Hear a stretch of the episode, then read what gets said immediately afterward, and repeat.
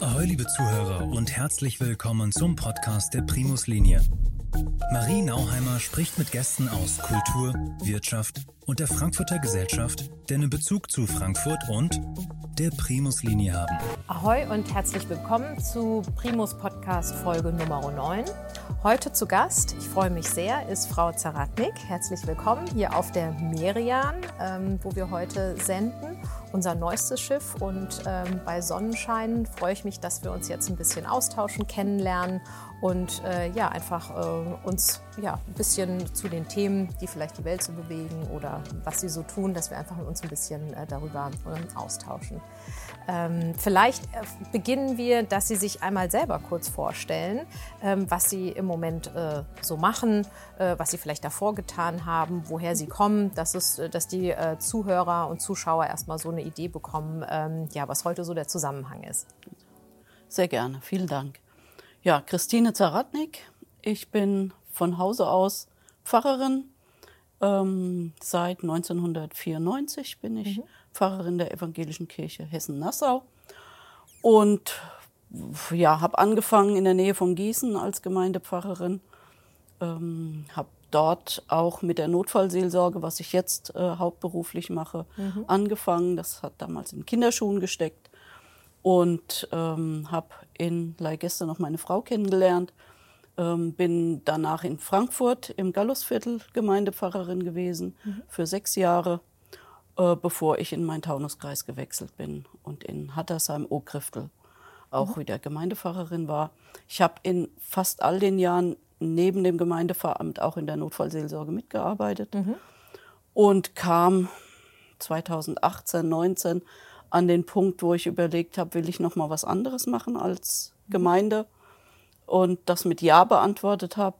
Ähm, damals wurden zwei halbe Stellen äh, für Notfallseelsorge ausgeschrieben.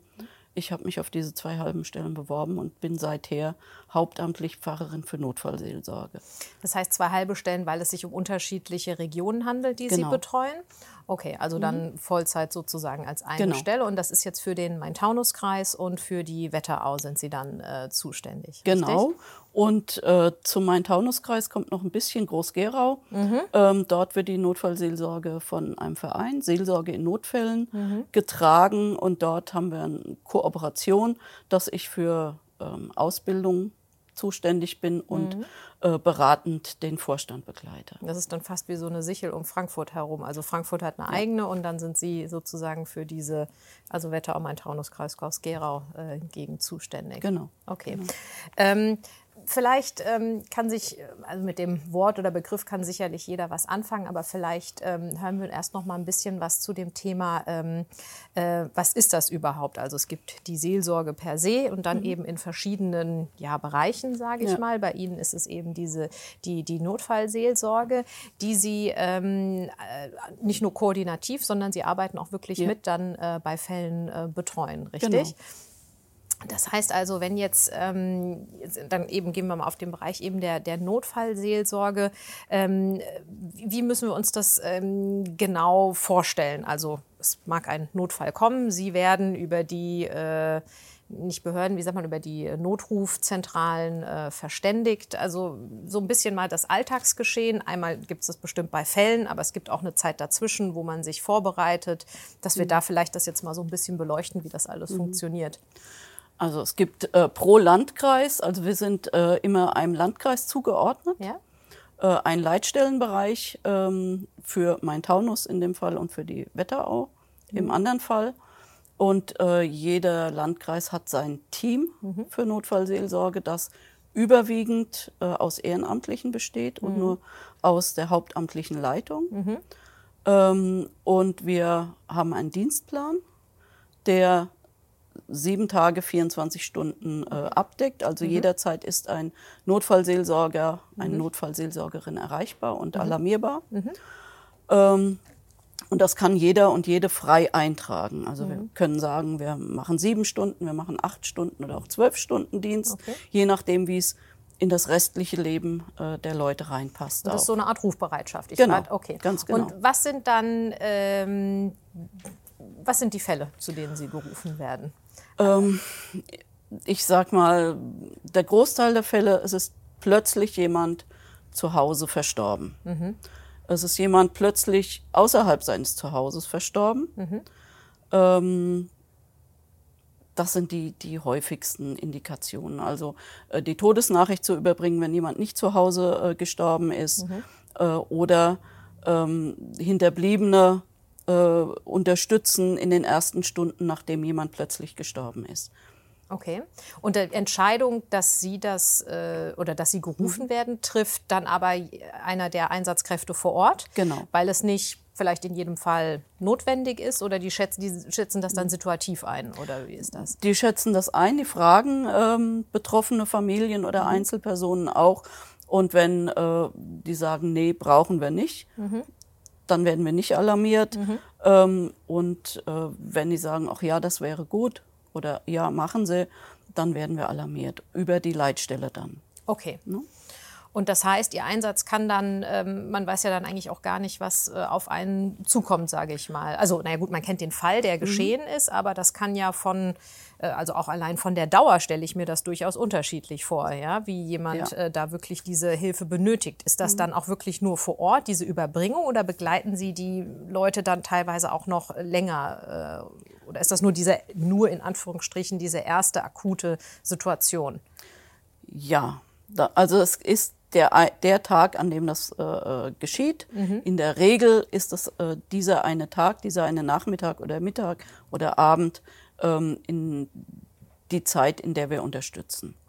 Mhm. Ähm, das kann eine Stunde sein, selten. Das mhm. können auch vier, fünf, sechs Stunden sein.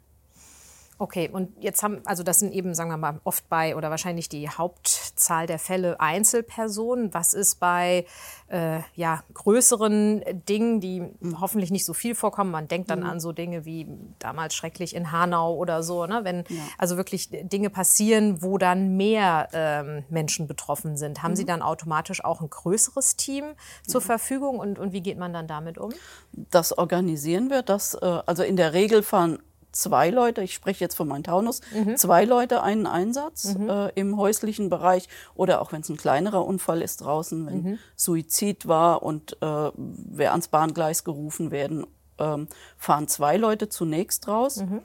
äh, und klären vor Ort, brauchen wir Unterstützung oder können wir das zu zweit leisten. Mhm. Und dann kann nachalarmiert werden. Okay. Wenn wir von vornherein eine Lage wie Hanau hätten mhm. oder auch ein, ein, größeres anderes Unglück, Busunglück oder sowas mhm. hätten, dann haben wir einen äh, Ablauf ähm, vereinbart mit dem Landkreis, mit den Verantwortlichen im Landkreis, äh, nachdem sofort das gesamte Team in Voralarm versetzt wird. Mhm. Jeder sagt, wann kann ich, so dass wir abschätzen können, wie viele Leute wir zur Verfügung haben. Okay.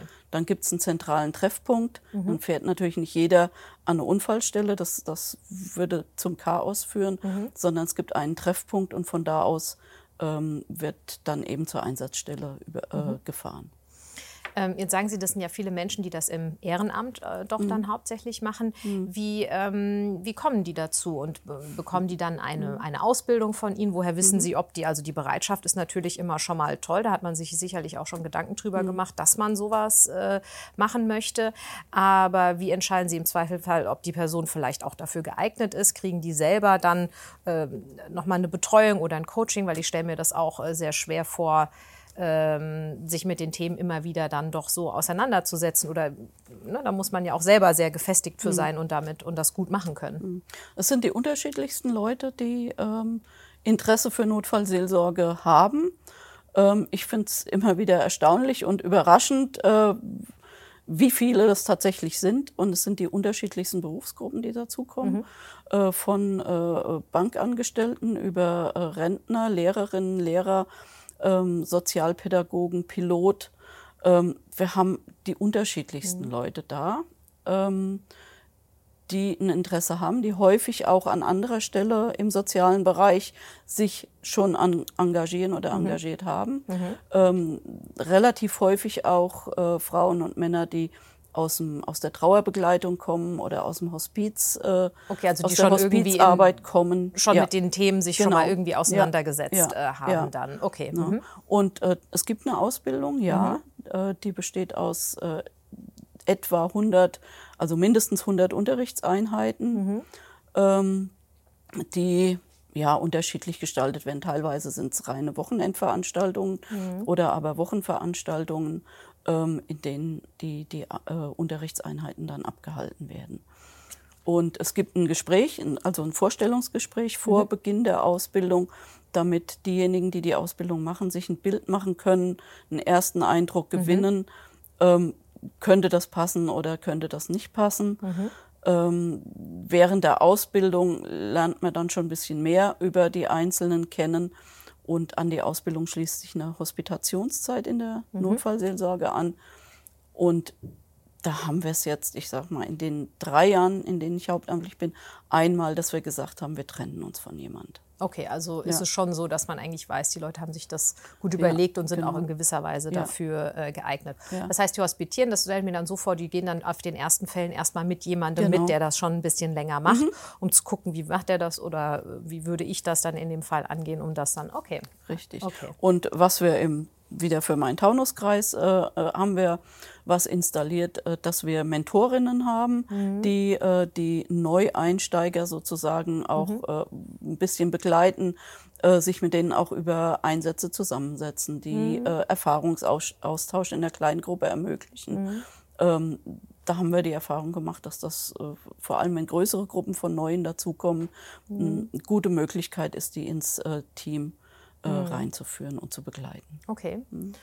Und ähm, wie ist also diese Fälle sind ja eben dieser, dieser plötzliche Tod. Das heißt also so Dinge wie, wenn jetzt, ich sag mal irgendwie hier die äh, Menschen, die von Krieg betroffen sind, ankommen mhm. oder mhm. sowas, das fällt jetzt, das fällt nicht unbedingt darunter, weil die haben ja auch ein mhm. gewisses mhm. Traumaerlebnis, was äh, vielleicht nicht gerade in dem, an dem Tag war, aber in der sehr jungen Vergangenheit. Ja, ja und nein. Also ich habe klar, ich habe gesagt, das sind die häufigsten ja. äh, Indikationen. Mhm. Ähm, Suizid, klar, ist auch ein plötzlicher Tod. Mhm. Ähm, kommt dazu Todesnachricht auch. Mhm. Ähm, die Verkehrsunfälle, äh, es kann auch sein eine Evakuierung mhm. wenn Menschen gerade ihr Hab und Gut äh, verloren haben, sei es durch Wasser oder Feuer. Also wie die Flutkatastrophe Ahrtal oder sowas. Auch da waren da, mhm. häufig äh, waren viele Notfallseelsorgende oder mhm. Kriseninterventionsteams im, mhm. im Einsatz.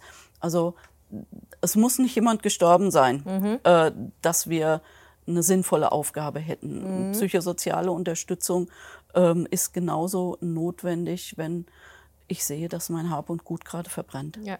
ja. Ähm, zu, den, zu der Flüchtlingsfrage ja und nein.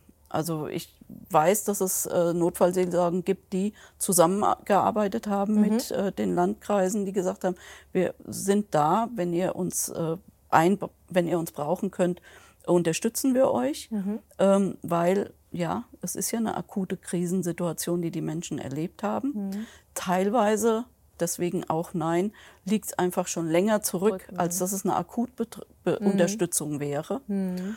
Ähm, und da sind wir eben nicht mehr die Fachleute. Mhm. Was wir ausbilden, ist die, die, Unterstützung in der Akutsituation. Mhm. Ähm, mittelfristig ähm, sind andere Anlaufstationen sinnvoll und gut, nämlich therapeutischer Art mhm. oder mindestens Beratungsstellen, die dann auch eine längere Begleitung garantieren können. können ne? Okay. Ähm, wie nehmen Sie das insgesamt so gesellschaftlich wahr? Also wenn ich mir jetzt vorstelle, also so das Thema, also Schicksal oder plötzliche Dinge, die kann ich ja nicht vorplanen oder mhm. mich irgendwie darauf einstellen. Nichtsdestotrotz habe ich so ein bisschen das Gefühl, wir haben manchmal doch ein sehr zu optimistischen ein oder verdrängen diese Themen doch auch mhm. irgendwie äh, gerne. Spielt das äh, irgendwie eine Rolle äh, in der Arbeit oder auch eben Menschen, die dann, also klar, die akut betroffen sind, das eine, aber die man so sekundär drumherum erlebt, ähm, wie akzeptiert das die Gesellschaft? Also das finde ich immer so ein bisschen ganz, ganz spannend eigentlich ähm, auch so anzugucken. Ja, in unserem Alltag spielt die, die, das Wissen, es kann mich jederzeit treffen, eine geringe Rolle. Rolle, klar. klar. Möchte ich, man ja auch nicht ich, sich ständig Man möchte nicht, ja. das ist das eine. Äh, es ist sicherlich auch ein Stück weit äh, die Ermöglichung unseres Alltags, dass wir nicht ja. ständig ähm, äh, nicht ständig denken, hoffentlich komme ich heute Abend auch wieder heil nach Hause. Ja. Gleichzeitig glaube ich auch, dass wir vieles verdrängen. Ja, es wird nicht mehr zu Hause gestorben oder wenig zu Hause gestorben. Ähm, es wird, ja, ähm, wird nicht mehr so Abschied genommen, wie, mhm. es äh, früheren Generationen selbstverständlich gewesen ist. Mhm. Ähm, es ist immer wieder die Frage, kann ich mir das zumuten, den toten Menschen noch mal zu sehen? Mhm. Ähm, was ich, ich will nicht, ich bin nicht der Meinung, früher war alles besser. Ähm, das war aber selbstverständlicher. Ja, genau, es hat mehr es war, zum Leben dazugehört. Es hat dazugehört. Genau. Es war, und das erleben wir tatsächlich in den Einsätzen, dass hm. für die Betroffenen selbst ist das der Mann, die Frau, der hm. Sohn, die Tochter und nicht der Tote oder gar die Leiche. Hm. Ne? Also da ist die Berührungsangst dann häufig doch viel geringer, ähm, als, als wir sonst so wahrnehmen. Also es ist ist schwieriger, aber wir kommen eben in eine Situation hin, wo die Leute so akut betroffen sind, ähm, dass das eine zu theoretische Frage letztlich ist. Mhm. Ja? Also wir kommen in, in den Moment oder kurz nach dem Moment, in dem eine Welt zusammengebrochen ist. Mhm. Und äh, wir gehen die ersten Schritte mit, mit den mhm. Betroffenen mhm. und ähm, versuchen ein Stück weit auf festen Boden mit den, mit den äh, Menschen zu kommen. Wieder zu etablieren. Okay. Ja. Und die Menschen, die das jetzt ehrenamtlich äh, bei Ihnen machen, machen die das dann auf, also gibt es so eine typische Dauer, wie man, dass die Leute sagen, ach so zwei, drei Jahre ist so eine klassische mhm. Zeit, dass ich mich darin mal engagiere, weil das verlangt mir auch nicht nur inhaltlich, auch eben äh, familiär, privat einiges ab, wenn ich mhm. eben immer so, also wenn ich einmal meinen Job habe, aber dann immer noch auf Standby bin für so ein für eben für dieses Thema, was mhm. ja nicht planbar ist. Klar, ich kann bei Ihnen diese Dienstzeiten sozusagen ja. rausgeben, aber trotzdem ist es ja was, was dann irgendwie einen geregelten Alltag in Anführungsstrichen vielleicht auch nochmal unterbricht oder eben aus dem Privaten man rausgerissen äh, wird. Ne? Viele sind länger dabei. Mhm. Ähm, wir arbeiten auch daran, dass die Leute natürlich länger dabei ja. bleiben. Ähm, wünschenswert ist mindestens zwei Jahre, dass die Leute auch Dienst tun. Mhm. Ähm, zu lange Pausen machen auch keinen Sinn, mhm. weil ich dann aus der Arbeit raus bin. Ich kenne die Kollegen nicht mehr, mit denen ja. ich in Einsatz fahre und, und, und. Mhm. Äh, dass das für die Familien, die, dass es die Familien mit betrifft, ist gar keine Frage. Wenn mhm. ich Nachtsdienst habe, dann reißt mein Telefon oder mein äh, Empfänger, Fern, äh, Funkmeldeempfänger äh, meine Frau, mein Mann auch aus dem Schlaf, ganz klar. Äh, mhm. und das tolerieren äh, unsere Partnerinnen Partnerin, und Partner. Und ich finde, dem ist genauso Dank zu zollen mhm. wie den Einsatzkräften selbst. Mhm. Ja. ja. auf jeden also, Fall. Die tragen mhm. das ja komplett äh, mit dann schlussendlich. Ja.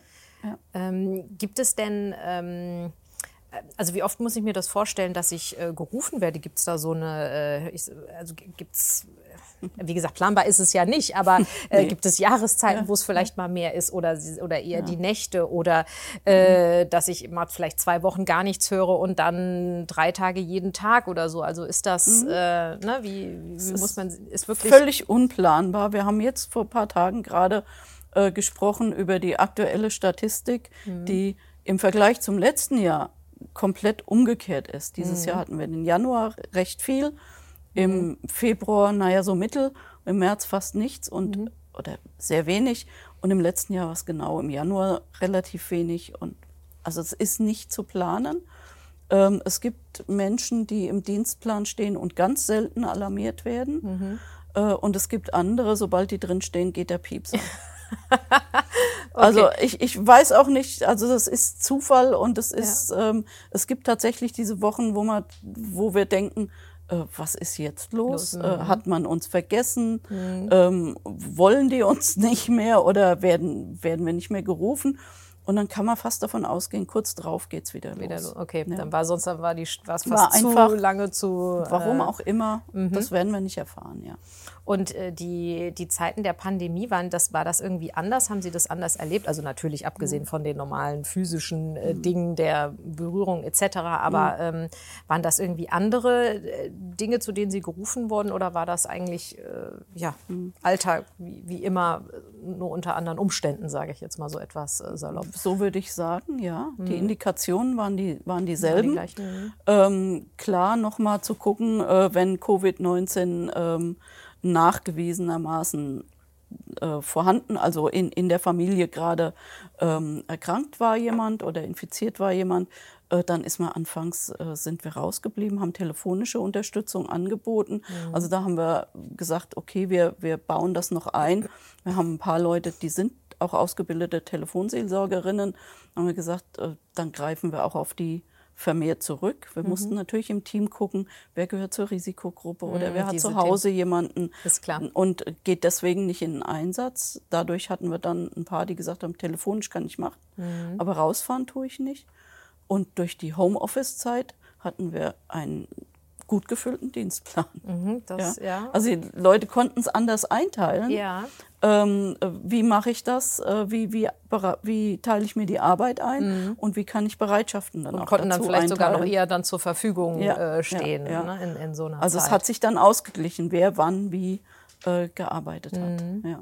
Ist interessant. Ich muss sagen, bei so einem, bei dem Themen, das ist was, was ich mir überhaupt nicht so am, am Telefon vorstellen kann, weil das Nein. sowas ne, mhm. Persönliches mhm. Mensch. Aber es gibt ja auch manchmal, wie Sie sagen, Telefonseelsorge. Gut, das ist natürlich ein anderer Fall, aber da ruft ja. halt ein Mensch an, der vielleicht eben aus anderen Gründen dann doch anonym bleiben will oder, genau. oder wie auch immer das. Ja. Äh, ne?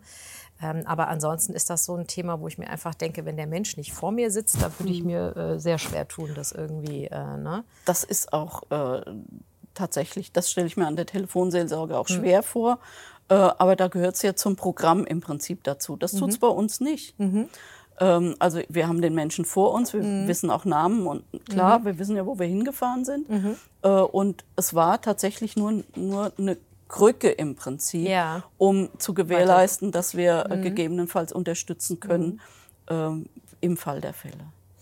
Jetzt haben Sie ja gesagt, Sie machen das schon eine ganze Zeit und da hat sich mhm. auch viel getan, viel ja. entwickelt. Ja. Ähm, erzählen Sie mir gerne noch ein bisschen was von der Veränderung und wo wollen Sie, also welche Vision haben Sie noch für die, für, für die weitere Entwicklung oder was würden Sie noch gerne ändern mhm. äh, oder was kann da noch alles passieren? Ja, anfangs ähm, war das eine, waren es Initiativen, mhm. die entstanden sind in den ja, Ende 80er, 90er mhm. Jahre, äh, die überwiegend von den Pfarrerinnen und Pfarrern äh, eines, einer Region mhm. äh, übernommen wurde. Ich kann mhm. mich erinnern, als wir angefangen haben äh, mit Ende der 90er äh, im Landkreis Gießen, äh, dass wir wochenweise Bereitschaft hatten als äh, mhm. Pfarrerinnen und Pfarrer und dass dann jede Woche der Koffer mit den Utensilien zum nächsten Kollegen gebracht wurde. Okay. Also so haben wir damals angefangen gehabt. Also wurde der mhm. Funkmeldeempfänger weitergegeben und mhm. was man so an, an, an Papierkram hat oder auch Teddybären oder was so im Gepäck Aber dann war. hat man nur Leute aus der eigenen, also aus den aus eigenen Gemeinden. In dem nein, Fall dann die evangelischen nein, nein, nein, jeden nein, nein, okay. jeder und okay. jede. Schon ja. von Anfang an so. Okay. Das war von Anfang an so mhm. äh, gedacht auch, dass es unabhängig von Konfession, Religion, Herkunft mhm. äh, selbstverständlich ist. Dass wir fragen mhm. nicht erst nach der Kirchenzugehörigkeit. Ähm, so haben wir angefangen damals. Ja. Ähm, dann in Frankfurt, als ich nach Frankfurt kam, war es schon so, dass auch äh, Ehrenamtler dazukamen. Also im Prinzip mhm. haben die Pfarrerinnen und Pfarrer immer weniger ähm, sich aktiv beteiligt an der Rufbereitschaft und ähm, es sind Ehrenamtler dazugekommen. Mhm. Ähm, in meinem Taunuskreis ist es jetzt so, wie gesagt, dass es außer mir keinen äh, Pfarrer, Pfarrerin äh, mehr im Team gibt. Mhm. In der Wetterau ist es noch ein bisschen anders. Mhm. Da war es sehr lange ähm, ein rein hauptamtliches äh, System, was auch daran hängt, dass es dort ökumenisch äh, organisiert okay. mhm. ist. Also es ist ein anderes Bistum, ist Bistum mhm. Mainz. Mhm. Ähm, und die katholische Kirche war da oder ist da sehr äh, engagiert, das Bistum okay. Mainz.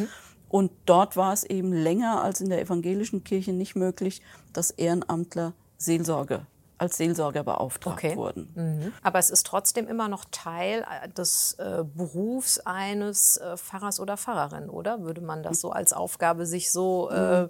bezeichnen, in, die, in der Seelsorge auch mitzuwirken? Man hat da ja verschiedene äh, na, Berufung würde man es jetzt nicht nennen, aber eben Teile, wie man seinen Beruf, seinen Beruf hm. versteht. Hm. Ne?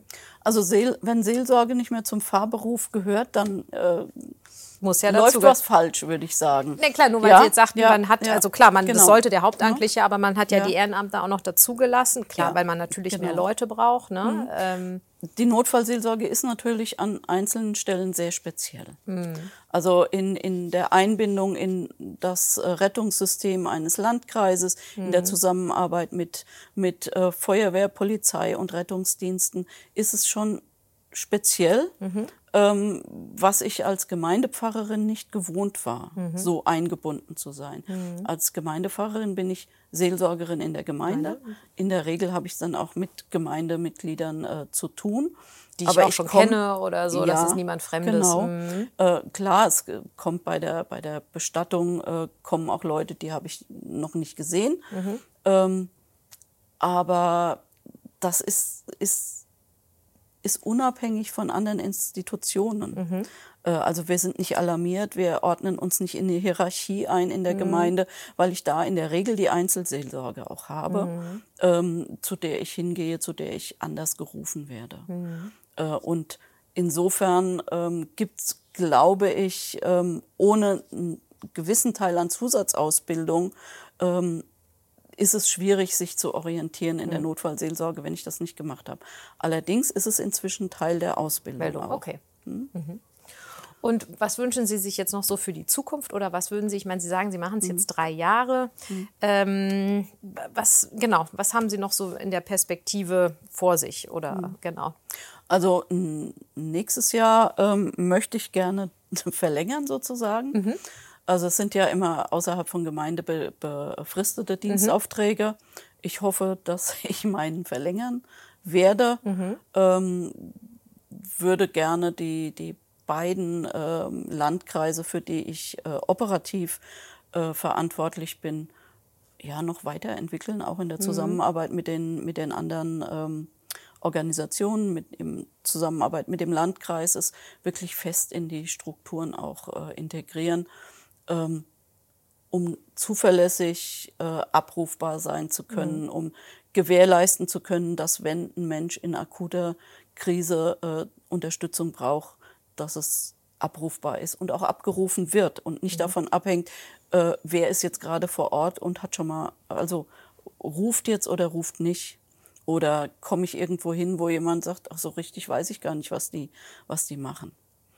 Ähm, Also Sie meinen, dass es Ja. sogar unter den Einsatzkräften da eigentlich auch noch es ist- Aufklärungsbedarf es ist, gibt? Äh, dann, teilweise äh, glaube ich nicht immer oder für, für manchen nicht einsichtig, wofür, wofür sind die gut. Mhm. Ja, viele, viele äh, wissen das zu schätzen, haben mit uns auch schon zusammengearbeitet und sagen, das ist gut, wenn ihr da seid, dann können wir wieder unseren Job machen. Mhm. Ähm, es gibt aber auch äh, durchaus ähm, Einsatzkräfte, die nicht so recht was mit uns anzufangen wissen. äh, okay. Und ähm, ja, das wäre halt gut. Also es ist auch unsers. Ja, also es ist natürlich auch meine Aufgabe, unsere Aufgabe, ähm, zu sagen, äh, das Davor- bringt euch die Zusammenarbeit mit uns. Das heißt, man muss da eigentlich auch immer wieder den Austausch suchen und Mhm. Genau. das immer wieder Ja. organisieren. Ja, Und tauscht man ja. sich dann auch noch überregional weiter aus? Also jetzt über Hessen hinaus oder über die Bistümer hinaus? Gibt es dann da auch noch irgendwie so, so das Best Practice oder Naja, die Landeskirchen sind ja schon relativ selbstständig. ja? Ähm, also wir haben Landes, landeskirchenweit Mhm. äh, ein ein Konvent, in dem wir zusammenkommen. Jetzt äh, die kirchlichen Systeme genauso wie die äh, Mhm. vereinsgetragenen Systeme. Ähm, wir stehen natürlich dort, wo wir zusammenarbeiten mit dem jeweiligen Bistum Mhm. im Austausch. Und es gibt natürlich auch Konferenzen auf Bundesebene noch. Dann- Aber klar, äh, da sind die Vertreter der Landeskirchen dann Mhm. und ähm, äh, da sind dann auch die Vertreter der Hilfsorganisationen, Mhm. der Rettungsorganisationen, Feuerwehr, Polizei mit drin, wo man sich zusammensetzt und sagt, wir müssen das ja letztlich gemeinsam organisieren. Das macht ja keinen Sinn, wenn jeder macht, was, Mhm. Was er will. ist klar. Ja, ne? Aber es ist ähm, dadurch, dass es noch nicht überall richtig, also auch, Mhm. auch äh, verankert ist, äh, gesetzlich zum Beispiel verankert ist. Ähm, also das ist ein anderer Stell. äh, Wir sind einfach noch anders geführt als äh, die, die übrigen Hilfsorganisationen. Ja. Also Rettungsdienst ist klar verankert. Äh, Gibt es vor ähm, Feuerwehren äh, klar verankert, Katastrophenschutz und äh, die, die, der Oberbegriff für uns Notfallseelsorge, Kriseninterventions, psychosoziale Notfallversorgung ähm, ist halt jünger und äh, braucht noch diese festen geklärten Strukturen. Strukturen und den Status dafür. Okay, verstanden. Hm. Ähm, Gibt es denn, wenn Sie so zurückblicken, äh, besonderen na gut, alle, alle Erlebnisse in dem Bereich sind sicherlich sehr speziell oder man, man lernt in gewisser Weise was. Oder eine Sache, wo Sie sagen, das hat mich besonders äh, beeindruckt, vielleicht sogar auch im positiven Sinne oder ähm, wo Sie besonders viel mitgenommen haben oder was, wo Sie immer noch mal hin zurückdenken? Oder ist es einfach so, ja, also ich stelle mir das sehr schwierig vor, weil ja jeder Fall natürlich auch immer wieder anders ist. Ja? Äh, aber trotzdem hat man vielleicht bei gewissen Dingen eine gewisse Routine. Weiß nicht, vielleicht eine Sache, die besonders rausgestochen ist oder so. Das ist schwierig. Das ist schwierig. Also ein, ein Einsatz ganz, ganz am Anfang ähm, in den 90ern noch war für mich so das, wie ich es mir ideal vorstelle. Mhm. Ähm, nämlich in Zusammenarbeit und in Übergabe an den Gemeindepfarrer, Pfarrerin. Mhm. Ähm, Im Prinzip ist, ist Notfallseelsorge ein Hilfskonstrukt dafür, dass sich unsere kirchliche Welt und unsere Lebenswelt verändert hat. Mhm. Äh, es ist nicht mehr selbstverständlich, dass es passiert ein Notfall und der Pfarrer kriegt es mit, mit und, und, ist da. Mhm. Also wir sind der Platzhalter, nach meinen Idealvorstellungen sind wir der Platzhalter für Gemeindepfarrerin oder mhm. Pfarrer. Und das war ein Einsatz, an dem es genauso funktioniert hat. Das war ein mhm. plötzlicher Kindstod, ähm, ziemlich früh am Morgen, ähm, wo ich mehrere Stunden im Einsatz war. Dann, äh, als ich heimkam, meinen Kollegen in der dortigen Gemeinde äh, informiert habe und ähm, der eine Stunde später aufgebrochen ist und zu der Familie gefahren ist. Mhm. Und dann von da aus sozusagen die weitere Trauerseelsorge auch übernommen Weiterhin hat. Genommen hat ja. Also äh, insofern, das war dadurch nicht schön, klar. Äh, ist, aber dass es ineinander aber. Aber es, ja. das, es war ein Gutes in die, in die mhm. zuständigen äh, Hände des Kollegen äh, legen, mhm. diese, diese die weitere Arbeit. Ja. Aber diese Möglichkeiten haben Sie ja jetzt nicht mehr. Also das ist jetzt, klar, Sie kommen hin, Sie haben den Fall, mhm. aber wie es dann weitergeht, können Sie ja oft vielleicht dann auch gar nicht. Wir, äh, wir bieten es an, an aber wir bieten es an, die, die äh, Information ja. Äh, der Kollegen. Wir dürfen es aber nicht mehr einfach von uns aus machen, ja. weil äh, der Datenschutz dagegen ja, spricht. Ja, okay, ja? das ist äh, ein Thema hier in, in Deutschland. Ähm, ja, also ich ja. merke, ich, mir, mir, läuft so ein bisschen, also ich finde das sehr, sehr spannend und wir sind auch schon ähm, fast jetzt am Ende der, der Zeit angekommen. Mhm. Ähm, ich ähm, habe da heute sehr äh, viel gelernt. Es ist ein Thema, was uns alle irgendwie mal betreffen kann oder was zu unserer Welt dazugehört. Insofern ähm, ganz herzlichen Dank, dass Sie das, äh, diese Einsicht mit uns geteilt haben heute. Mhm. Und ähm, ich bedanke mich fürs Zuhören und Zuschauen und sage bis zum nächsten Mal in der Folge 10.